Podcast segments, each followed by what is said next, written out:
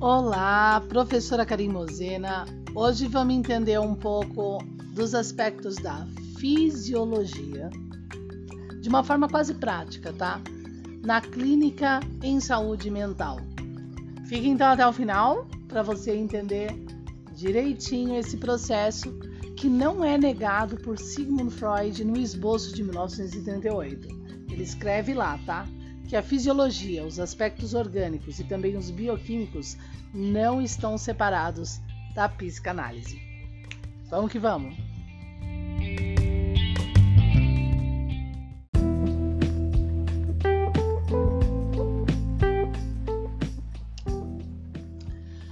Bom, vamos tomar como exemplo uma pessoa estressada. Eu acho que vai ser o mais fácil para a gente entender um pouco é, dessa perception, né, da fisiologia na clínica, tá? Então a gente vai usar não a pessoa depressiva, a gente vai usar a pessoa estressada para analisar então na clínica, né, por perception, como eu disse, essa, esses pontos, né, fisiológicos de engrenagem importantes para a gente conseguir, conforme a CBO né, reformada de 1994 do novo psicanalista, né, conseguir então planejar, porque é isso que a CBO pede. Ela fala que o psicanalista ele pode planejar, né, o seu atendimento clínico para aquela pessoa em específico. Então nós temos uma pessoa extremamente, vamos colocar de extremamente estressada com alta ansiedade. Então isso já é fato, é fato, já indica um hipotálamo hiperaquecido, porque ele tem essa, essa capacidade, o hipotálamo, ele tem um núcleo que analisa o aquecimento, né? É o antero, é o núcleo antero, né? É anterior dele, que analisa o aquecimento do hipotálamo e também de todo o corpo, tá? Ele não só analisa é, do seu ponto, como de todo o corpo. A priori, a neurociência entendia que ele analisa, e até por, por análises fisiológicas, o corpo em si, mas ele também analisa o seu campo, a sua área de aquecimento, que é super importante, né? Porque uma vez aquecido, ele então tem ali a capacidade de disparar alertas, né? Naquela região. E ali desenvolveu o sistema econômico de Freud, que é a catequisia, anticatequisia, né, por hipercatequisias. Mas isso não vem ao caso agora. Vamos analisar então esse ponto do hiperaquecimento de um hipotálamo é, assim em razão do uh, da alta ansiedade, tá bom? E do estresse. Bom, já entendendo fisiologicamente que aquele estresse, altíssima ansiedade, tá? Está hiperaquecendo o hipotálamo, a gente então vai agora analisar as questões é, dos núcleos que o fornix, que vem do hipocampo da memória, passa né, dentro do hipotálamo. Para entender se aquele estresse ele está cisando, se associando a lembranças do passado e piorando em razão disso, ou se ele só tem realmente com alta ansiedade uma relação com o momento. E isso já é psicanálise, tá? É uma mistura da psicanálise com a fisiologia. Vamos entender como. Antes de unir a memória, vamos analisar a questão é, do núcleo paraventricular, que é o primeiro que o fornix passa quando a direção né, da sensação vem da lembrança para o hipotálamo.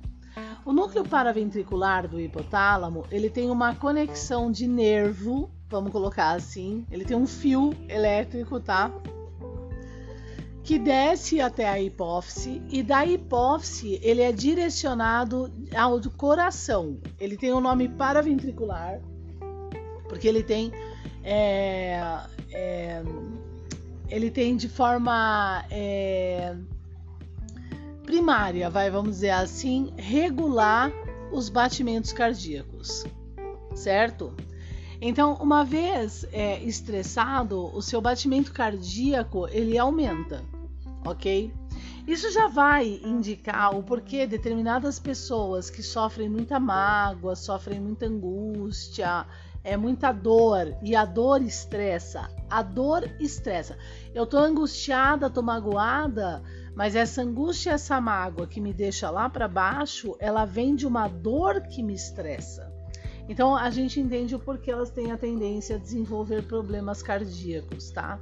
Por causa desse sinal. A mágoa afeta o paraventricular, que manda sinal para a hipófise, que manda sinal para o sistema cardíaco, tá? E a gente então, através é, dessa forma né, de viver, a gente acaba prejudicando diretamente o nosso coração. Então, por isso, né, que é importante que a pessoa realmente se desate da dor. E aqui a gente tem um ponto já importante, né, que a psicologia, a psicanálise, é a, a, o universo da psique, ele não é mentalista, tá? Ele é muito concreto, tá? Uma vez a gente tendo a experiência, uma vez a gente lembrando coisas, uma vez a gente tendo a injustiça, a gente prejudica como uma facada real o nosso próprio corpo. Então, o abuso, ele é muito grave, tá? Então, isso tem que levar em consideração. Bom, então, passando para ventricular, a gente tem na sequência o núcleo dorso-medial. Esse núcleo dorso-medial com o fornix é um dos mais importantes porque ele vai analisar, com base na teoria do quantity de Freud, do projeto de 1895, a quantidade né, de energia dessa emoção da sensação, na verdade, envolvida com aquele fragmento de lembrança ou aquele fragmento do que eu estou vivendo e está assim memorizando no meu cérebro. Então, é, o hipocampo manda um sinal, esse sinal de sensação entra pelo fórnix, passa pelo paraventricular e agora está no dorso medial lá do, do hipotálamo.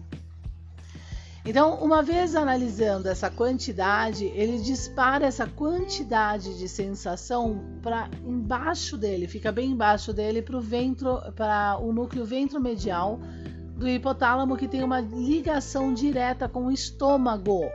Por isso que quando a gente fica muito, muito, muito nervoso, por exemplo, a gente tem a tendência a sentir vômitos, né? É, vertigem, é, tipo a gente bota a mão no estômago, nossa, eu tô passando até mal, né? Tem essa, essa reação física, tá? É, aonde que Freud na psicanálise ele analisa a relação modular do corpo e da mente quando ele vai estudar a histeria. Ele usa a histeria, ele não coloca a histeria como centro de análise à toa para entender agora todos os caminhos de todas as possíveis doenças esse neurologista, tá bom? O pai da psicanálise, né? Bom, enfim. É, então a gente tem aí o ventro medial. Então, como que a gente agora, ó, isso, isso tudo é descrição fisiológica, é a relação modular do corpo com a mente e vice-versa. Né? Então vocês podem ver que quando isso é Freud, né, lá na enciclo, enciclopédia Valorit, né, é, quando a gente, por exemplo, tem é, é, uma bactéria, por exemplo, né, um vírus que seja, o mal-estar do vírus não deixa a gente pensar naturalmente. A gente fica, a gente fica estressado, por assim dizer. E vice-versa, né, gente? O estresse ele vai agora prejudicar o estômago. Então, da mesma forma que uma, uma virose que prejudica o estômago vai afetar a minha forma de pensar, a minha forma de pensar que, que lembra um evento, um episódio, psicanálise muito abusivo, vai afetar o meu estômago. Ou muito abusivo, né? É, lembra ou estou vivendo esse evento abusivo, tá? E por isso da crise de 1960, que não tem nada de mentalista, né? Mas vamos lá então. Então, é, passando então pelo ventro, ventro é, é, pelo, pelo núcleo ventro, né, medial lá, pelo, ventral lá, né? Agora a gente, é que é o dorso e o ventro, a gente vai então mais à frente pelo fórnix dentro do hipotálamo. E ele passa então é, pelo núcleo posterior. O núcleo posterior, só que ele tem mais núcleos, tá? A gente está resumindo nesses daí. O núcleo posterior, dentro do hipotálamo, ele, ele tem uma ligação de canal com a região da é, do bulbo com a respiração, tá? Ele vai direto na respiração. Por isso que quando a gente está muito estressado, a gente fala respirando de forma encurtada, tá? Eu acho importante mostrar isso porque é assim mesmo que a gente fala de forma encurtada, né?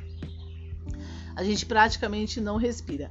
E ele vai dar sinal é, de forma direta, né, a, ao trigêmeo, que vai fechar a nasal, a maxilar e automaticamente arregalar o olho, tá?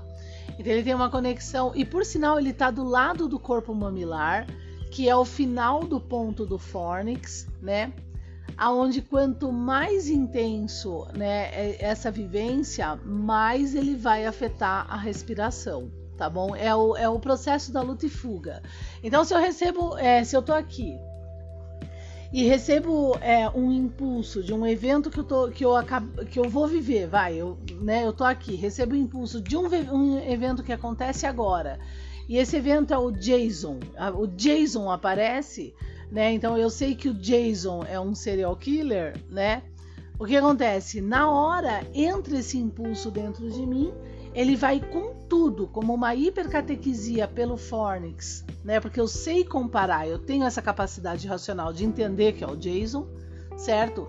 Então ele vai com tudo para o Fornix, para o corpo mamilar, passando pelo paraventricular, ventromedial e atinge de forma brusca, né? O, do, o, o núcleo posterior do hipotálamo e aí eu arregalo meu olho, assim, é milésimos de segundo, tá, gente? É que a gente tá hum, analisando em slowdown mesmo.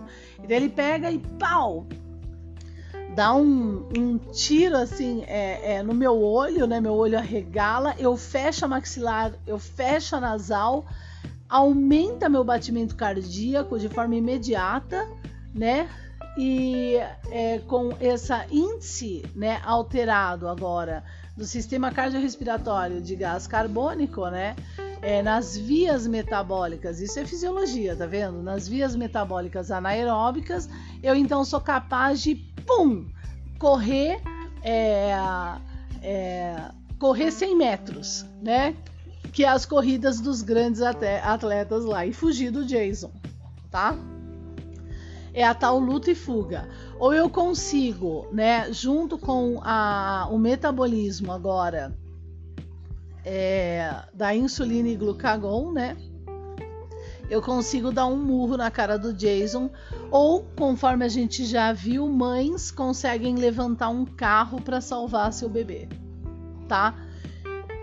Então é, então é isso, essa análise que a gente fez é fisiológica. Então vamos voltar ao nosso paciente na clínica. Ele está ali de, com alta, uma intensidade altíssima, altíssima de ansiedade, muito estressado.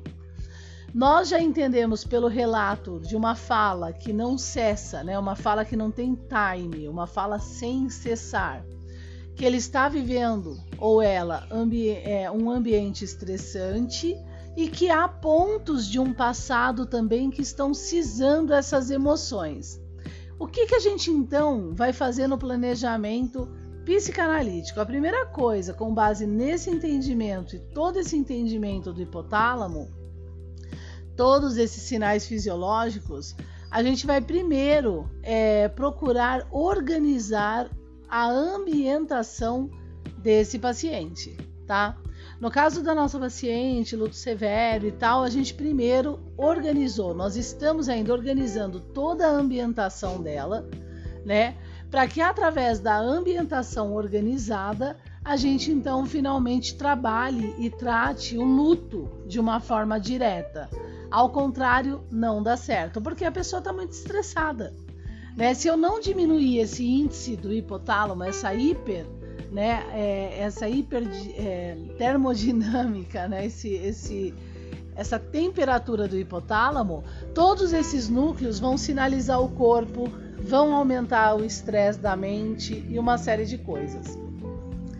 Então a gente pode, no atendimento básico da família, a gente pode agora, como psicanalistas, distribuir também outras ações como a gente fez com o luto severo, colocar uma terapeuta para que ela tenha um lugar de fala constante, ela não fique criando, conforme Freud, psicanálise, a tensão endógena que vai aumentar essa temperatura do hipotálamo.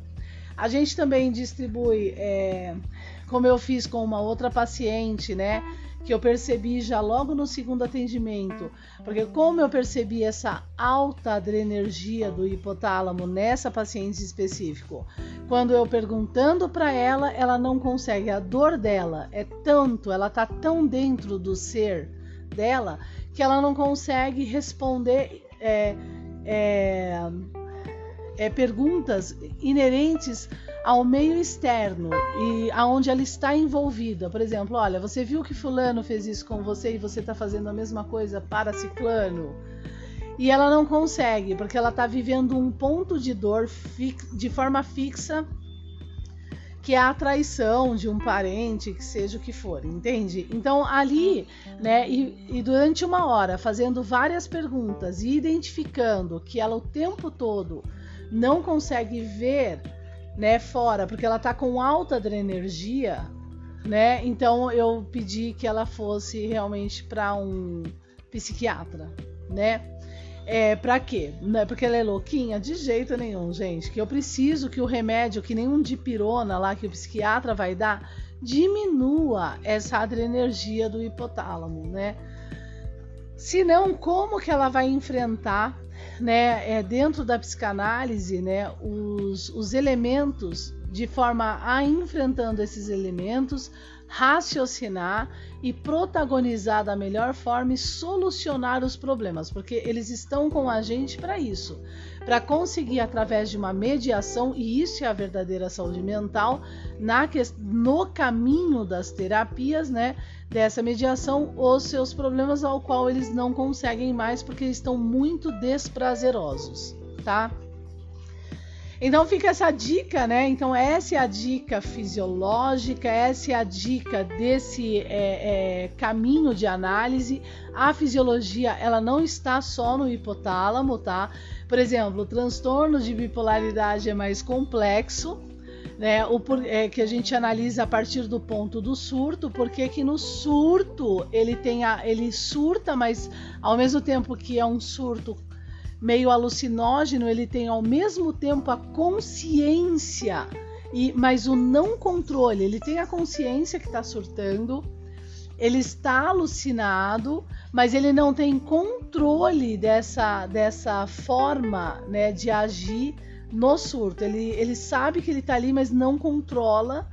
Ele sabe que está ali, ele sabe que está fazendo é, algo exagerado, mas não controla é, esse algo exagerado. Né? Então, por que, que acontece? Então, esse ponto já é o ponto do corpo caloso na relação da pienal e da comissura anterior com o hipotálamo. Então, ou uma outra análise fisiológica, como a gente fez do hipotálamo, faria então do transtorno da bipolaridade. É muito mais complexo. Tá? A mesma coisa para esquizofrenia, onde a gente usaria mais a análise da comissura anterior, né? Por exemplo, bactérias, né? A gente vai usar mais o líquido encefalorraquidiano, então a gente vai usar mais os pontos de análise do terceiro ventrículo, forame de Monro e ventrículo lateral com o ducto de Silvius, né? É, cognição e funções executivas, a gente vai ter que usar uma parte do corpo caloso perto da pienal, a gente vai ter que usar os colículos, né? E também o, o verme, né? Do, do, cerebe, do cerebelo, e assim vai, tá? Então a fisiologia é um campo incrível, maravilhoso. E para você que está no nosso curso de fisiologia, bioquímica e clínica, parabéns, né? por ter participado dessa primeira aula e ter entendido. Agora, a próxima aula que nós vamos ter, né, é baseada na segunda parte de fisiologia básica, mas voltada ao cérebro, né, especificamente ao cérebro e para entendimento mais profundo, né, dessas análises na clínica. Então, gente, um grande beijo e até a próxima.